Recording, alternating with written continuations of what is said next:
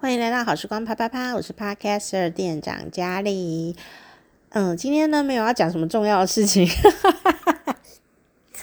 今天我的自我冒险时间就是说，因为我在认识附近的路，那我就呃加上这几天没有怎么运动这样，呃，因为我呢就是要走路啊，哦，那透过走路这件事情。呃，不是快走，因为我不能走太快，会跌倒。这样就是透过走路这件事情，提高自己的代谢，然后身体的肌耐力也会。你不要小看慢慢走这件事情哦，就是走得很慢哦，因为就是怕跌倒嘛，就是走得很慢，它仍然可以，因为你有走这件事情哦，你的身体的那个支撑力呀、肌肉啊都会运作，所以呢，就算只是慢慢走，都还是很有效。如果你一整天或者一个呃，应该说一个礼拜啊，你都没有在外面走动啊，哦，都在家里面躺在床上这样子哦，啊、哦，很快你的肌肉就会消失掉，然后你就会发现你好像平衡感啊，各方面走路啊都走得比较不稳，哦，然后也容易会扭伤、跌倒啊，怎么样的这样，那你就觉得自己不是很灵巧。哦，这是我自己亲身体验哦，不是跟年纪大有关吗？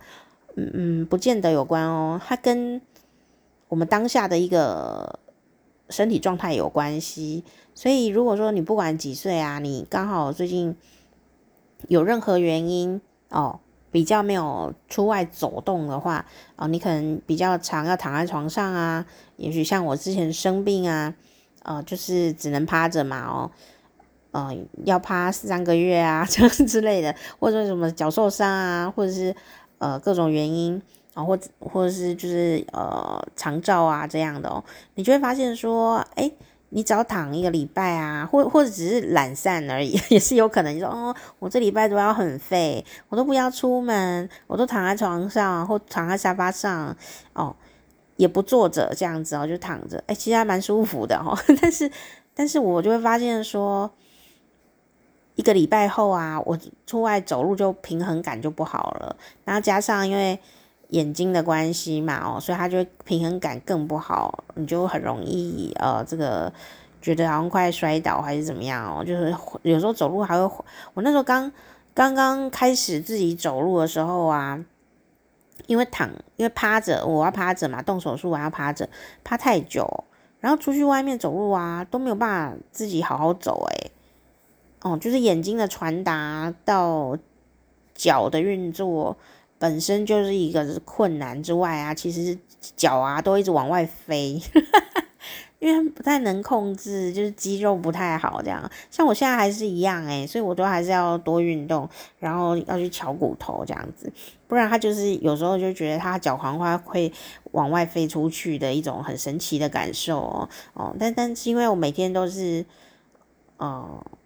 有在走路哦，就慢慢走，慢慢走。但我走很久诶，我就换上呃适当的运动鞋，就是不能松松的哦，就是要紧紧的鞋子。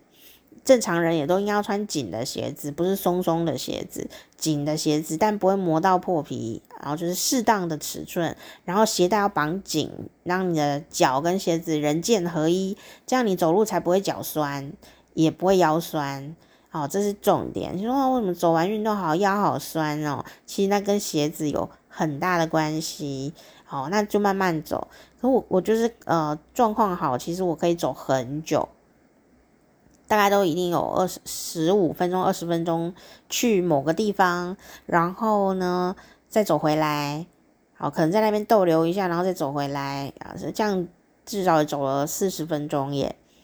啊、然后如果在中南部的话，太阳比较好，所以我会趁太阳没有很大的时候，但有太阳的时候走，就可以一边就是吸太阳光的能量这样子哦，非常的有效。啊、呃，很多人看到我呢，都说，哎，你这个什么看起来气色很好什么的，其实就是我在晒太阳。好，然后接下来就会被大家这个翻白眼说，你这样有晒太阳？就是因为我看起来很白这样。其实我晒黑了耶，我其实有晒黑，你知道吗？但我也不想要什么拍照纯正什么的，因为就是没有什么好拍的，因为还是属于白的那一边这样哦，所以就是我其实有在晒太阳，而且我没有擦防晒，就是有晒这样哦，因为因为就是要太阳光啊，嗯、那嗯、当然我我我晒回来以后，如果今天太阳比较烈一点，然后我晒的比较久一点的话，我回来就会擦芦荟的那个保湿，让那个。呃，晒太阳玩的热啊，可以呃蒸散掉，不要存在身体的皮肤下面这样子。所以我我如果晒的比较大一点的话，就会呃擦芦荟这样。可是它还是会晒黑，因为我没有擦那个防晒哦，我没有脸哦，脸我没有擦防晒。脸脸的话，因为我都还是戴口罩。因为我觉得口罩可以防晒，我就戴口罩，然后戴，因为我一定一定要戴墨镜，哦，就是保护眼睛嘛。因为我没有戴墨镜看不太到路，戴墨镜的话可以过滤光线，然后我呃眼睛就会看得比较清楚一点点，哦，所以就是在这样的墨镜跟口罩的包围之下。我就没有脸脸就没有擦防晒，顶多啦。我在想，如果太阳真的很大，我必须出去的话，我顶多就会擦个额头吧，不然我就只有额头是黑的这样。但因为因为我没有在中午，我们在中南部的时候，特别是南部哦，大中午没有人在路上走路的啦，大家都躲到太阳的阴这个什么骑楼啦，或者是去吃饭啊、休息什么的，嗯。基本上没有人大中午在路上走路，所以我我每次在路上走路都没有任何路人哦，因我真那我的我真的在晒太阳。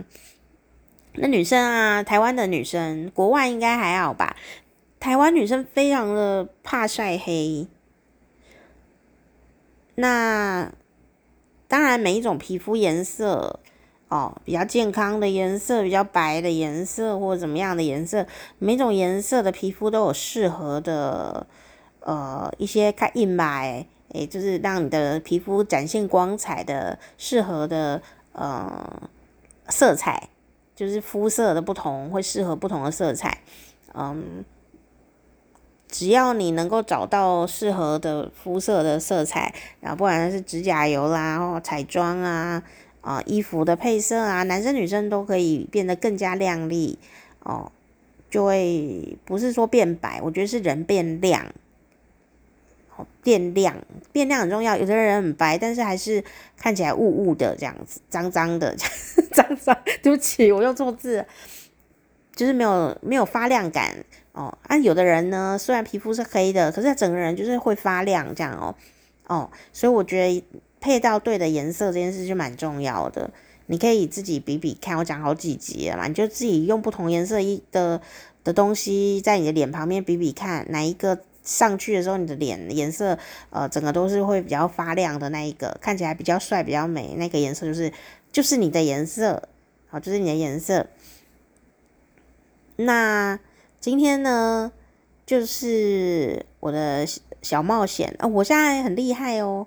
就是在眼睛状况不是那么的好的状态下，哦，我还是探索了从我住这个中南部住的地方，然后我探索了三个方向的二十分钟的路走路哦，很厉害吧？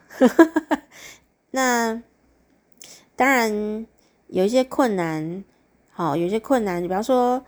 嗯、南部的路有的很大条，那路好长哦，好宽哦。那问题并不是，其实路很平整，所以走起来是相。我觉得其实我在高雄走路的时候，其实还蛮安心的耶。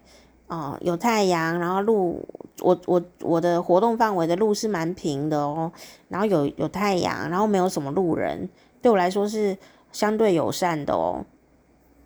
但不是每一个区块都这样，有的路也是不太妙。但是我刚好我我的活动范围里的路都蛮蛮好的，这样的路况很好哦，我就可以走很平整的路，这样子觉得还蛮好的。那不是说台北路不平哦，呃，是台北大部分都会走在骑楼下，那骑楼有时候高高低低的哦，就真的会走起来对我来说很很需要小心，因为我没有办法判断。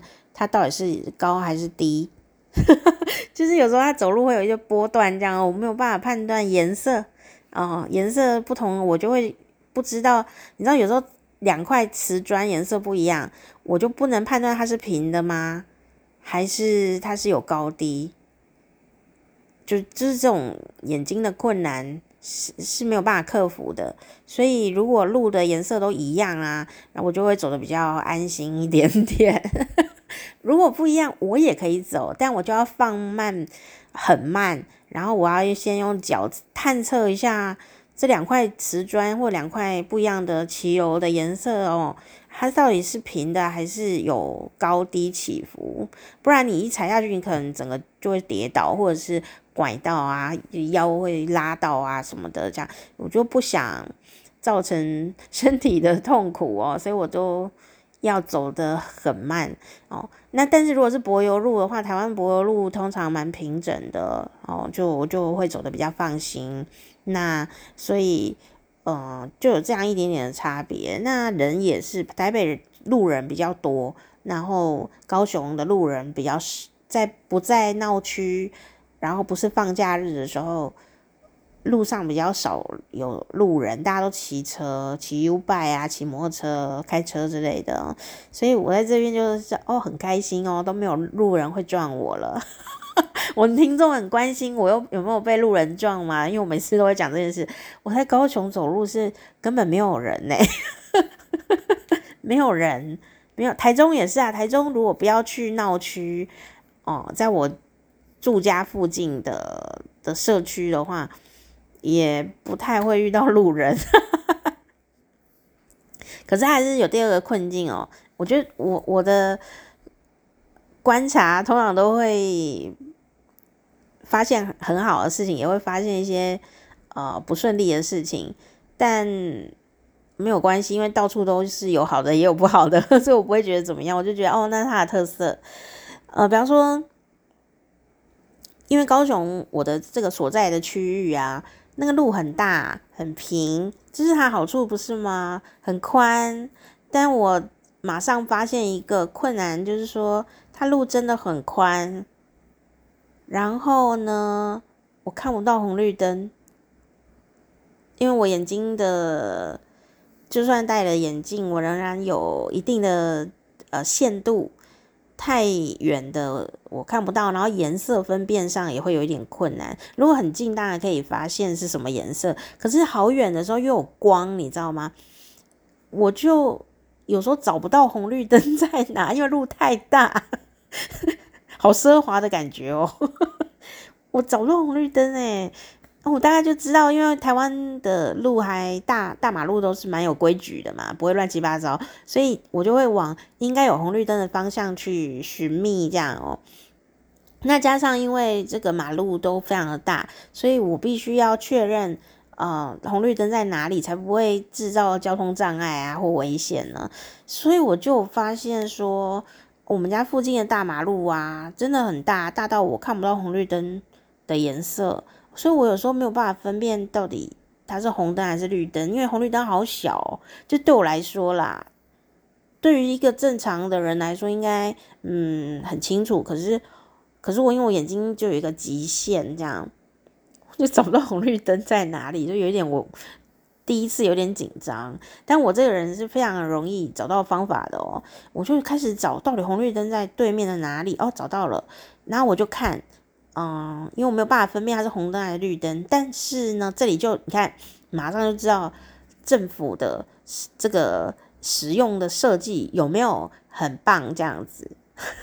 谁忘记是谁发明了？这个世界上是谁发明了这个小绿人走路跟不走路这件事情？然后还有倒数计时时间，对不对？好，我觉得很体贴，因为对于颜色没有办法辨识的人来说啊。我当然是可以辨识，可是因为它太远了，我就有点看不太清楚这样。那有些人是色盲啊，哦，或者是眼睛有障碍这样哦，所以他就不知道那个到底什么颜色啊。可是他可以看那个图形有没有，那个小人是立正的还是走路的？如果那个小人是会动的啊，就是绿灯嘛。小人如果站在那里都不会动，它就是红灯。所以，呃，那个。动态也是蛮重要。可是我们家这边这个呃红绿灯啊，行人在看的那个红绿灯，哦、呃，它不是小人走路的那一种，它是倒数计时的，有那个时间表，所以我就变成说，虽然我看不出来到底是红灯还是绿灯，但是它有时间，疑似有数字在跑动。哦，我就知道这个是绿灯，这样 听起来有很可怜吧？应该还好吧？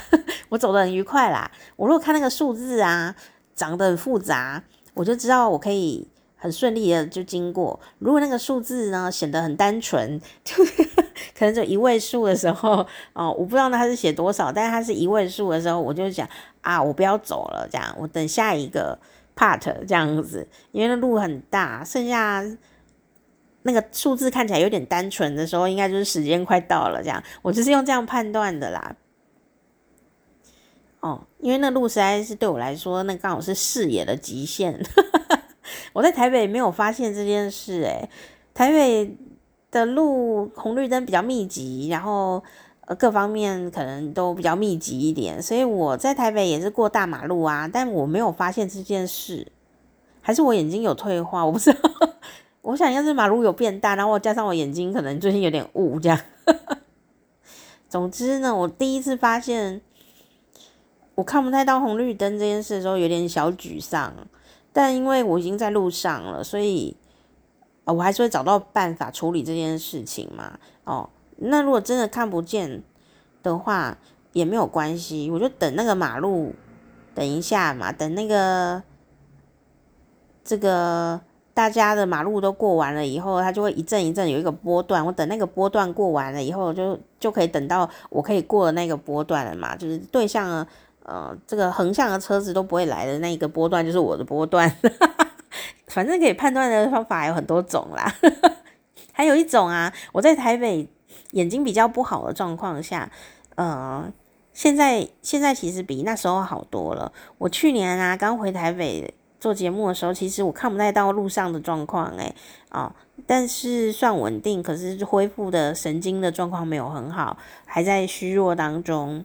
现在是比较稳定一点点了，胆子也比较大，然后肌肉的肌耐力也比较好，比较不会什么路人一撞就转两圈这样。现在不会了，现在路人撞我的话，我就就给他撞，但我不会怎样啊，就是吓到而已。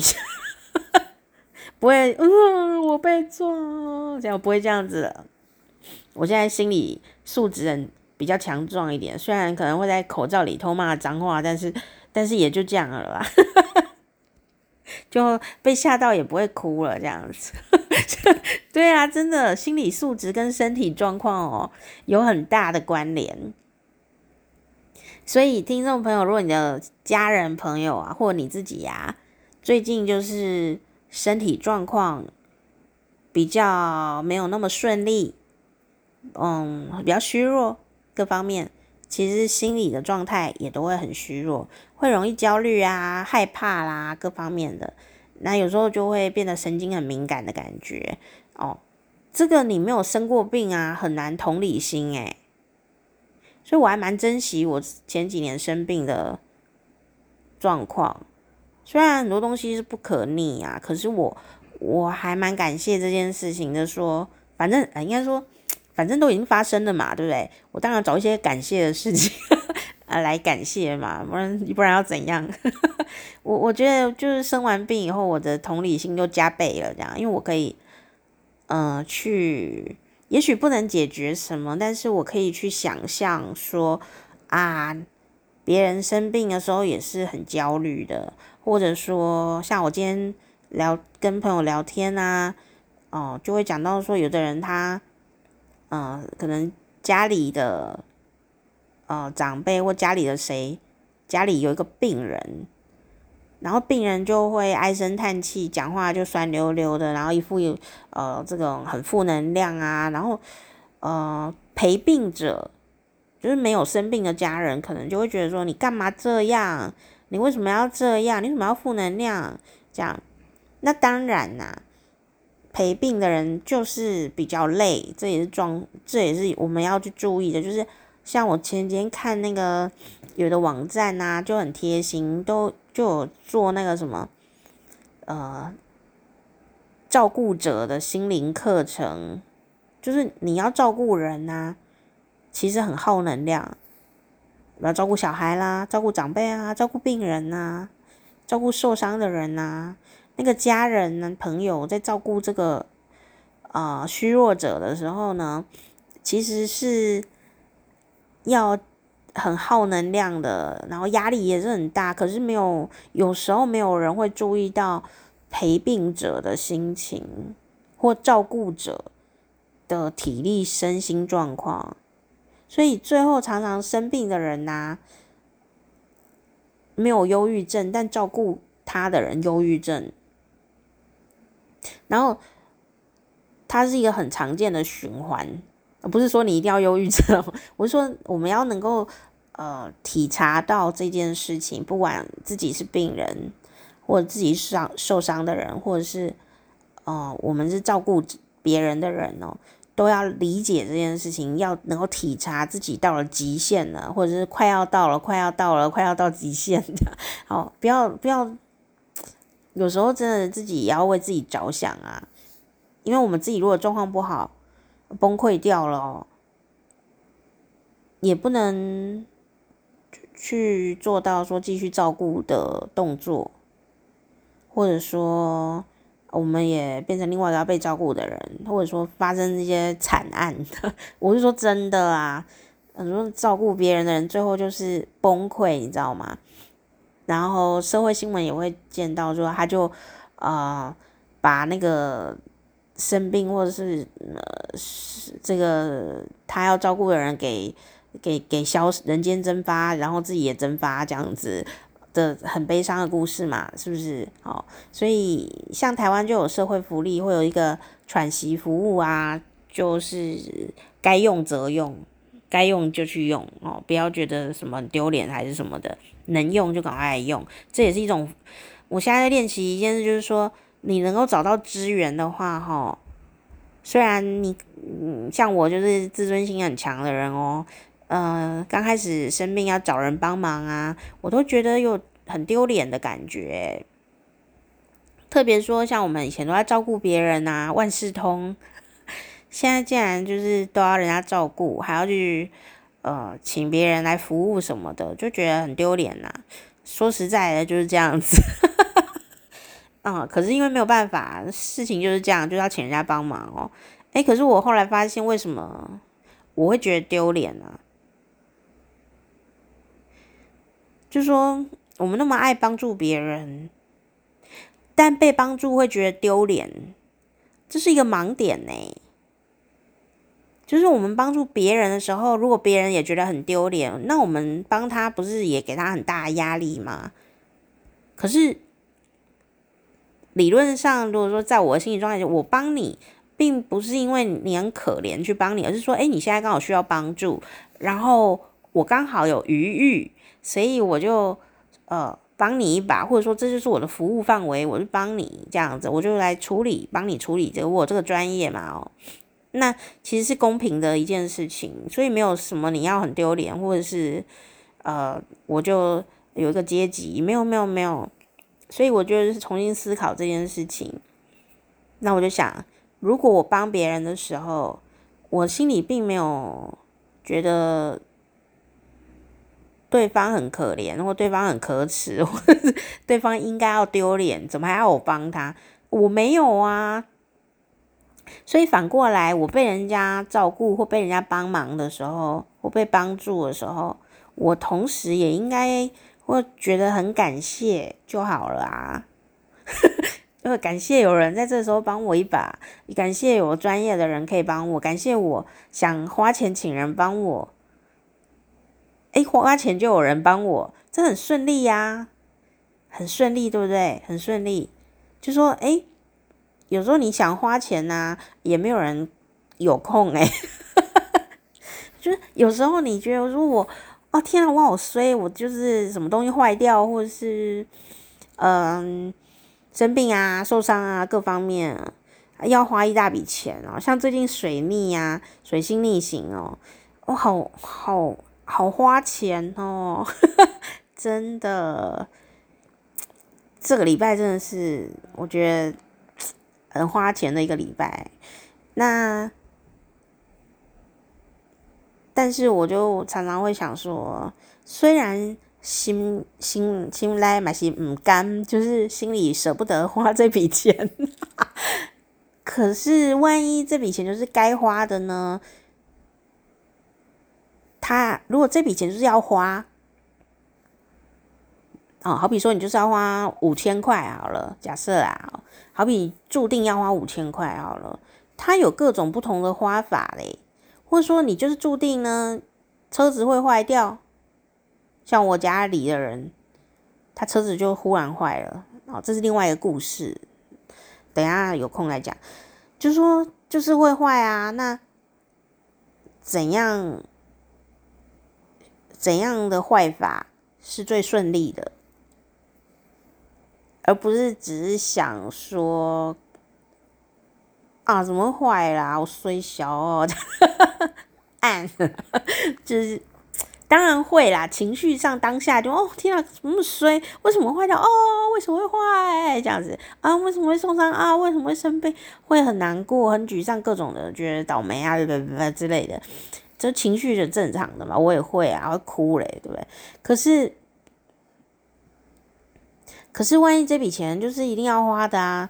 那怎样花是顺畅的？我就会蛮感谢，哦、呃，发现或发生问题，然后我竟然可以花钱处理耶，然后我还还真的有钱呢，这样子，或者说，我这次我相信有很多朋友哦，如果你有信仰的话，不管你信什么哦，有时候会发现一件事哦，就是说。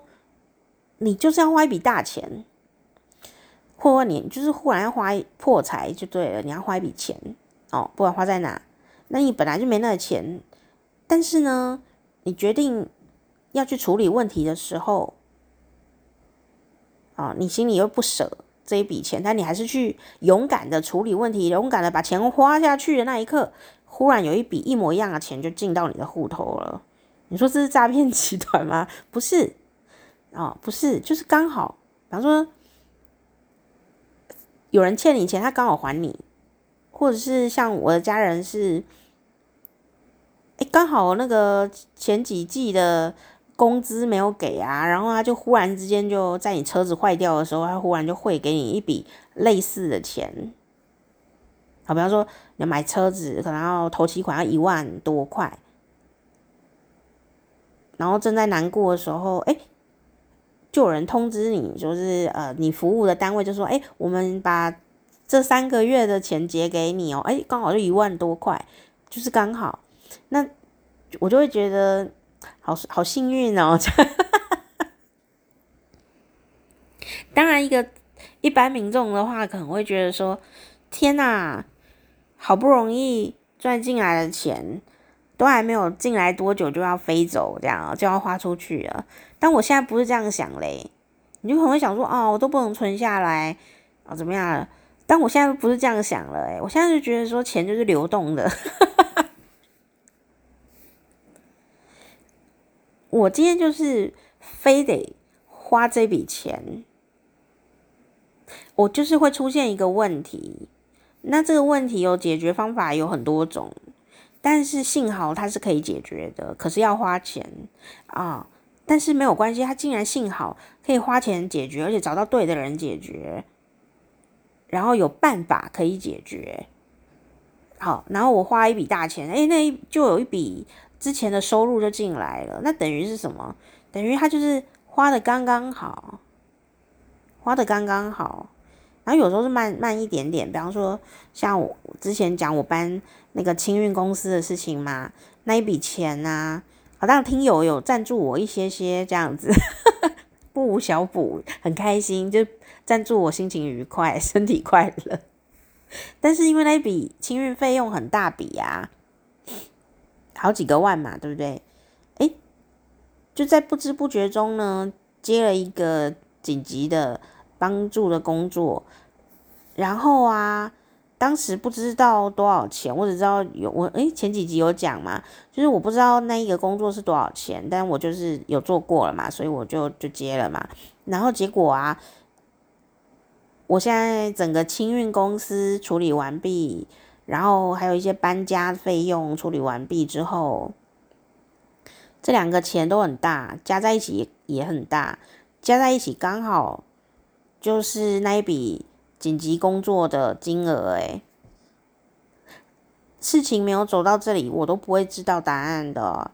当事情整个全部结束了以后，我才发现那个钱是类似的一笔钱，数字差不多的一笔钱，是不是很神奇？而而这种神奇的感觉是很多人其实生命里都有的，不管你有没有信什么宗教。有时候你人就是很幸运的时候，他是会用这种方法呈现的。可是，可是我们不一定能够有心情可以转换到发现自己的幸运。就是有可能你很幸运，但你不知道，你可能沉溺在哀伤里面，说，为什么要花这笔钱哦，好衰哦，为什么我不能早一点弄哦？为什么要这样？哦，钱进来就要花掉，这样，对啦，这些心情有也是很正常，我也会有啊，我不是一直哭这样，有目共睹嘛。但是我们一起走到这一集的时候，你就会发现说，哎，真的耶，好神奇哦。那那我今天呢、就是去走路嘛，但但就走路这件事是毫无奖励意义的。我今天前几集不是说，我觉得我做完家事手很老嘛。我就想，我一定哦，我已经这几年都在生病，都没有空管什么指甲的事情。有啦，我管了脚指甲，我请那个专业的，有那个很专业的人帮我处理。因为什么？你知道吗？因为在生病的这两年、三年、两年、两年当中，因为病的实在太严重。都在管眼睛啊、身体呀、啊、各方面的，这还有工作要处理，交代完毕这种啦啦啦啦的事情啊，紧急的事情还忙肠炎哦，这种事情一旦排山倒海的来，疫情，我根本就没有空管一些小事，就是可怜的脚，我脚好可怜哦，好辛苦哦，可是我没有空管它，然后我也看不见，所以。就在我生病的过程中，他就灰指甲了，我的脚脚啊，我的脚脚就灰指甲。你说啊，天啊，你也有灰指甲？对对对，就是人，我也是人嘛，不会说因为是呃这个怎么自己觉得自己哦、呃、是个美女，然后就就就不会灰指甲？没有没有没有，这跟这没有关系，就是灰指甲就是一种长了霉菌的状态。那长霉菌呢？就是要处理它哦，很多病症或者是什么，你都会觉得有点可耻，哈，会害羞或怎么样。其实说穿了，它就只是身体被感染了啊，没有什么要可耻的吧？可是，诶，我也还是会觉得有点害羞嘛，呃，正常人都会这样子，对不对？好，可是我们还是要去处理它。那。我一直都没有办法处理，因为我不知道找谁处理。结果很幸运哦，也是在高雄。有一天呢、我的家人呢自己就呃就发现一个指甲店，它不是一般的美甲店，它是一个专门可以处理指甲的，算是比较专业的店这样。然后它当然就是很很很不便宜哦，可是它就是。有那个像牙医消毒的那种的仪器，牙医要消毒的很消毒，不然那个病啊，不是就是 A 传给 B 病患，然后 B 又传给 C 病患，所以牙医的消毒仪器是要非常的呃精密的嘛哦，那这个指指甲店就刚好有这样的一个。消毒的各方面的器材仪器，所以它是一个很难得可以处理灰指甲的一个指甲店哦，所以他他不是一般的美甲，他没有在做美甲，他专门就是做什么蛋嘎啦，就是指甲指甲沟炎，然后处理那一种灰指甲。一般的店不能处理灰指甲，因为灰指甲如果处理了以后啊，那个很容易就是交叉感染，一直感染个不停。像我的灰指甲其实也是被别人传染的。那你可能会想说，可是那些美甲店啊，都有那个酒精消毒耶。事实上，我问过，因为霉菌的种类有。好几好几种，好多种哦，不是每一种霉菌对于酒精都有这个呃，酒精都对它有用，并不是，而大部分可能都没有用。尤其像灰指甲是一种很复杂的霉菌感染，它不是某某霉菌感染的，是不知道什么霉菌感染，对不对？哦，所以呢，我有问过，他们就说正常呢，还说一般的美甲店啊。或者说你在家自己剪指甲，然后你有灰指甲，你最好，我有问过药剂师，他也是这样讲。他说，如果你在家发现你有一个家人，或者你有一一个指头灰指甲，你就要帮他准备灰指甲那一只指头或那一个，比方说脚专用灰指甲专用的指甲剪，然后呢，另外一把指甲剪要剪健康的指甲。这样才不会传染，才不会说你只有一只指指头，比方说大拇指、脚的大拇指在灰指甲，结果你搞到手也灰指甲，这样很容易啊！我说，诶，为什么会这样子？其实就是因为指甲剪会传染。然后虽然酒精消毒也会有一点点的用，但是它可能风险还是很巨大的。所以药剂师还有我的那个。灰指甲处理的这个这个这个指甲店，好，指甲修护店，他也就是会讲说，不要只用酒精，你就是要用不同的指甲剪在家里处理这样子。那如果一般外面的呃指甲店呢，要帮你处理的话，也是最好是不要。为什么？因为他们没有办法消毒。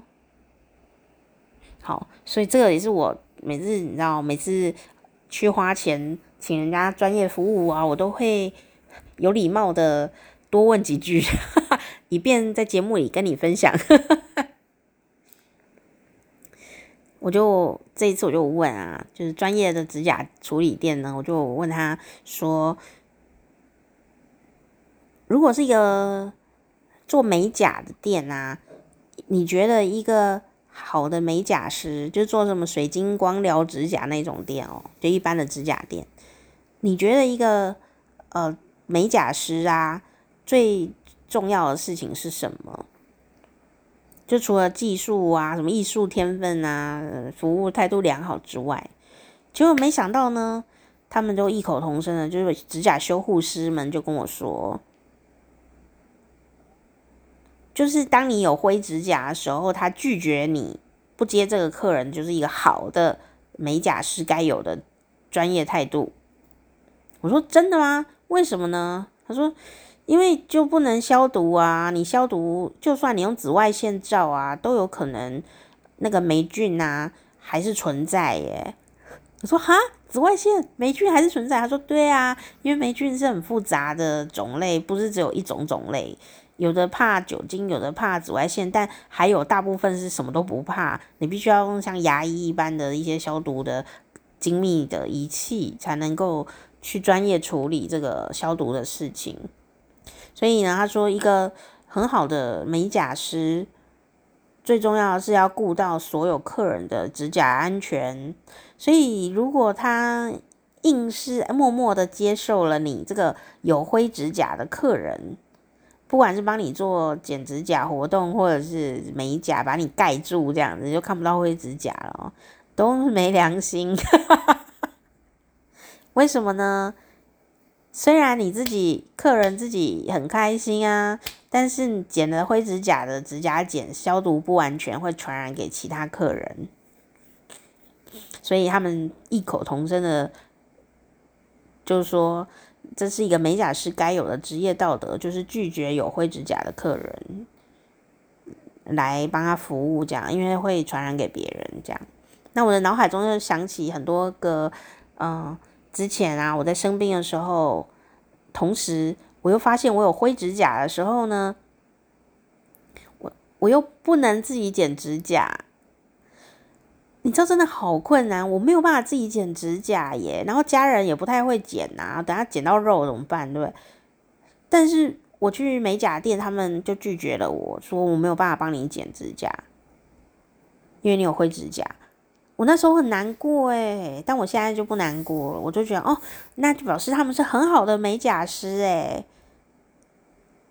对不对？是不是这样？换一个角度想了，所以我当下其实有点，当时被拒绝是有一点伤心，因为我伤心不是觉得丢脸，而是伤心是觉得说，那我该怎么办？我没有办法解决这个问题。最后啊，我还是有解决，我就去买那个新的指甲剪。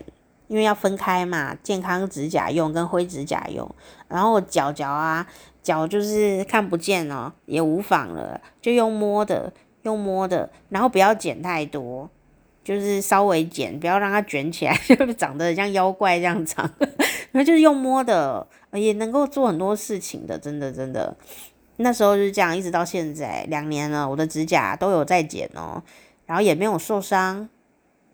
哦，都没有受伤。那结果后来就到了两年两年后的现在，我家人才因缘际会下发现这一家这个呃很专业可以处理灰指甲的修剪的一个店这样子哦。啊当然它就是不便宜，可是我觉得它可以处理好了这个很严重的人生问题哦，是很重要的。然后在这个。照顾之下呢，我脚脚的指甲呢，已经有三分之二是正常的了，但剩下三分之一就等它慢慢的长完呢。我，我不要再被感染的话，啊、我的灰指甲疗程就结束了。其实就是一直在剪指甲的流程。好，那现在每一个人的呃甲指甲的状况不一样嘛。所以还是会建议你去看医生哦，还是建议看医生。但要修剪的时候啊，还是要留意啊感染的问题哦。所以你可能会想说啊，我们家附近没有这种专业指甲处理店，或或者是说哦，它不便宜，超级不便宜的哦，很不便宜哦。但是。我想你也不一定跟我有一样的窘境，就是说同时眼睛看不清楚，然后。同时有灰指甲，你可能眼睛看得蛮清楚的啊，我是看不到我指甲在哪里灰啊，我我我没有办法辨别颜色，所以如果你没有像我这么囧的话，就是你你可以去直接去皮肤科看医生，这个没有什么了不起的 小事情啊，对医生来说应该是小事情，医生看多了啦，那你赶快去处理，不要让它扩扩散，然后指甲掉下来之类的就会很麻烦。然后，如果你的美甲师拒绝你的话，不要伤心啊，你反而应该要很开心，说他是一个认真、负责、有安全意识的美甲师哦。等你灰指甲处理好，再继续给他服务，这样子。那，嗯、指甲剪要分开哦，这样。好，就是你去给医生看，你在治疗，你指甲剪还是要分开，好，就是不要感染来感染去的这样子。我觉得这很重要，这很重要。那但是呢，脚的问题就已经找到人可以处理了嘛，我也就安心的去修剪。因为因为我有糖尿病，所以如果我脚上有伤口，有时候我不一定会发现，那就很容易感染生别的病，对不对？所以我们就尽量就是要爱护自己的双脚。诶，糖尿病真是富贵病诶，我都觉得它是一个王子公主病，但我不。把它负面想，我就会想说，啊，虽然是要花钱，或者更加悉心照顾自己，但每个人如果有余裕，本来就应该要悉心照顾自己啦。不是说没糖尿病指甲就可以乱剪呐，剪得乱七八糟，然后流血这样子，没有啊，不是嘛，对不对？一般人也不应该 剪到流血啊，是是不是？只是。只是因为我们糖尿病的人，如果流血受伤风险会变很高，可能坏血病或什么挖沟的啊，或者什么神经传导不好啊，痛也不晓得，对不对？就会有这种问题，因为神经传导就末梢神经不太不太流利这样子哦，所以我们就是要更加小心照顾自己，是因为这样。嗯，我觉得糖尿病这件事情也是让我更知道怎么爱自己的一个病，是一个甜蜜的病。而且，因为我真的也是刚开始也是很辛苦，但是我慢慢的找到了一个新的规则，跟身体好好相处，发现那个规则对身体长远来看是好的。所以当时我在开始呃认真看待糖尿病这件事情的时候，哎，对啊，糖尿病有的人也会觉得很可耻，因为它有一个历史渊源，在早期哦，日本时代、日治日日据时期的时候。嗯，他们很多长辈，台湾长辈会觉得糖尿病是像性病一样的，就是有一点害羞的病，所以我觉得这种东西还是有稍微影响到现在的人吧，就觉得生病很丢脸。哦，我现在都觉得生病就是一种习惯的累积，身心习惯的累积，然后呢，他在如果来得及的话，来得及的话，就是在提醒我们要，嗯，重新找到跟自己相处的方法，嗯，怎么样对身体是最好。所以我我还蛮感谢我生病的耶，因为我如果没有生病啊，我就会继续毁坏我的身体耶。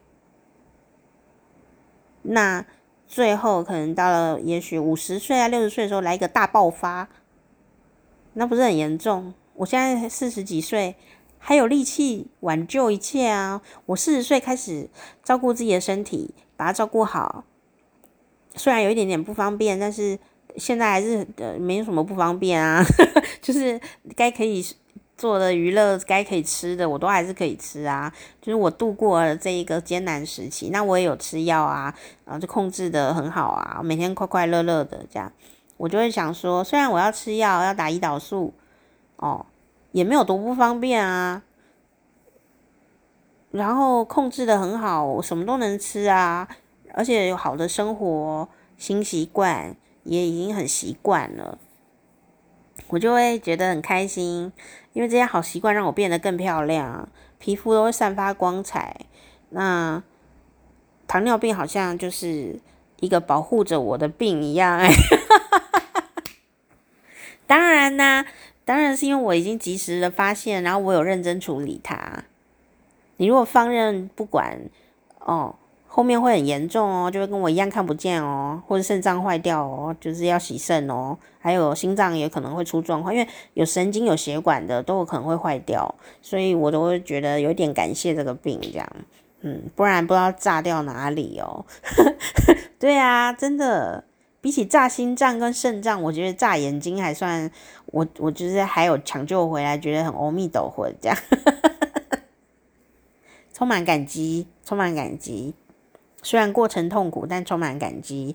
哦，我觉得这就是我刚刚讲的东西，就是说问题发生了，避不了了，我去解决它，我竟然能够很痛苦，呃，但有方法。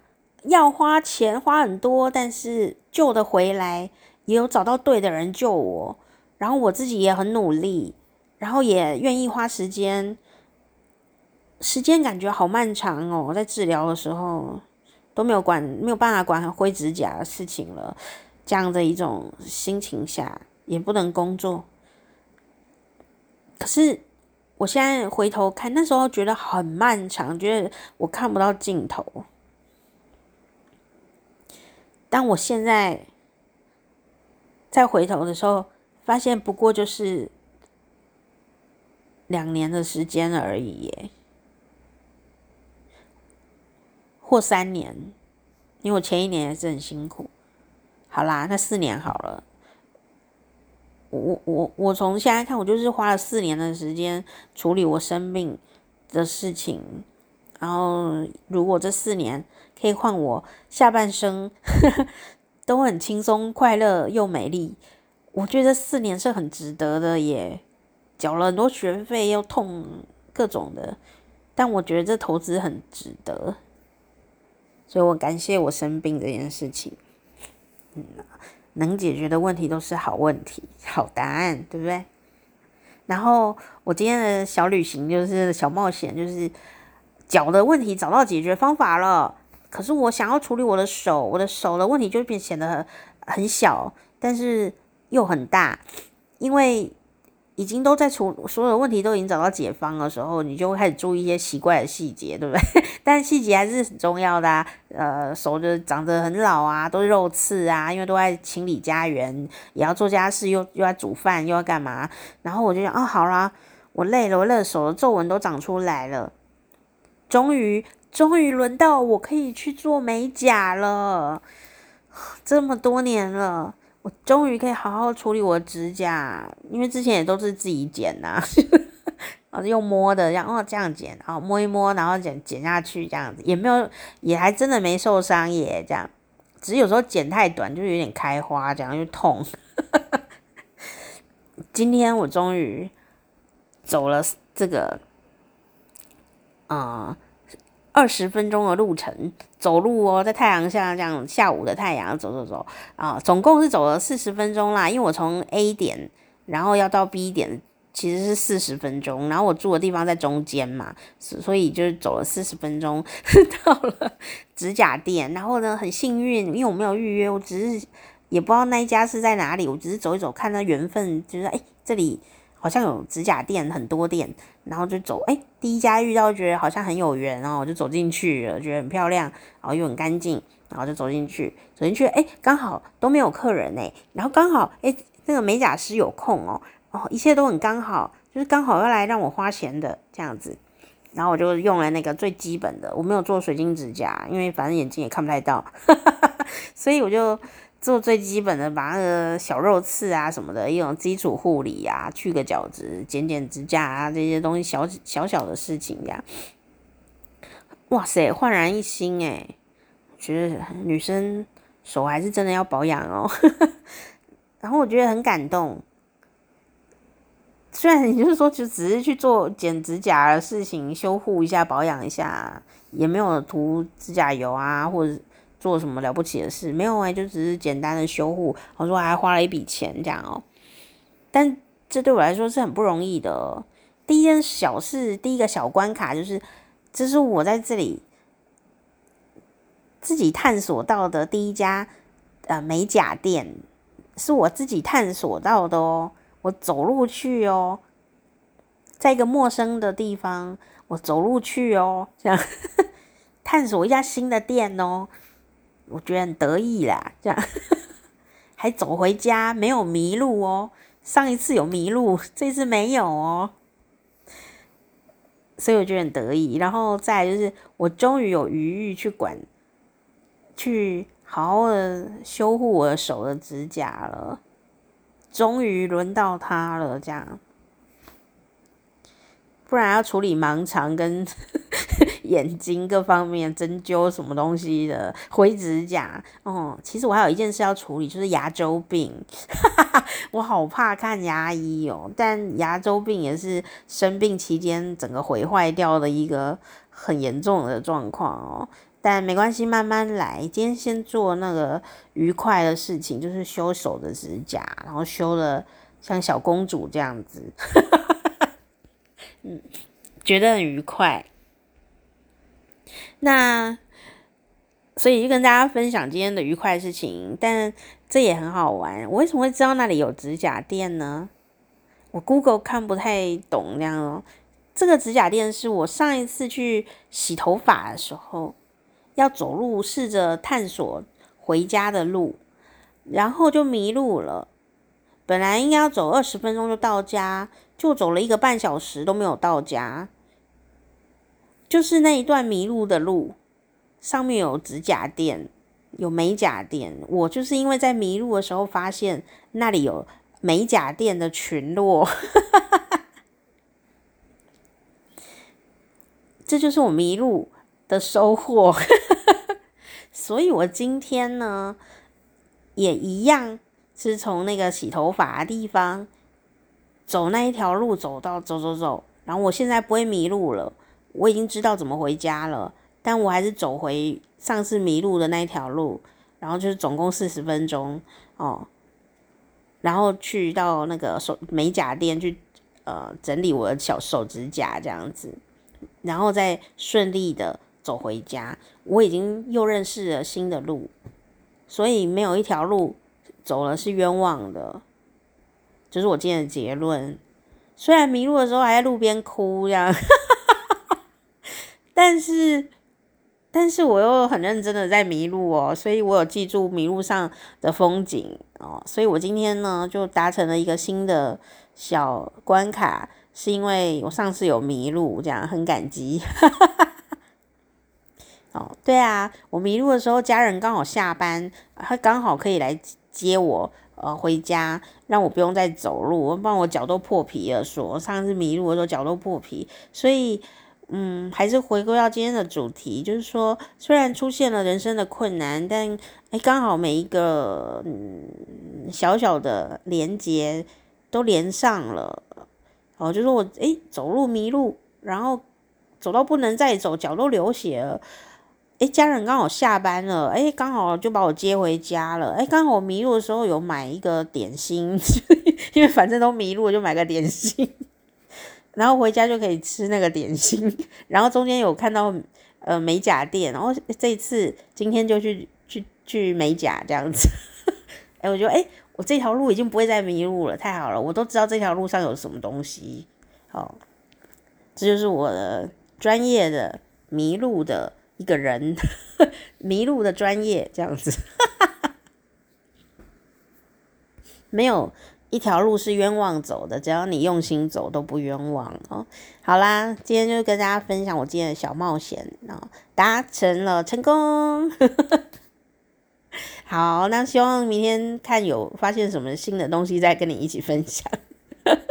好啦，好时光啪啪啪，我是店长佳丽，下次见，拜拜。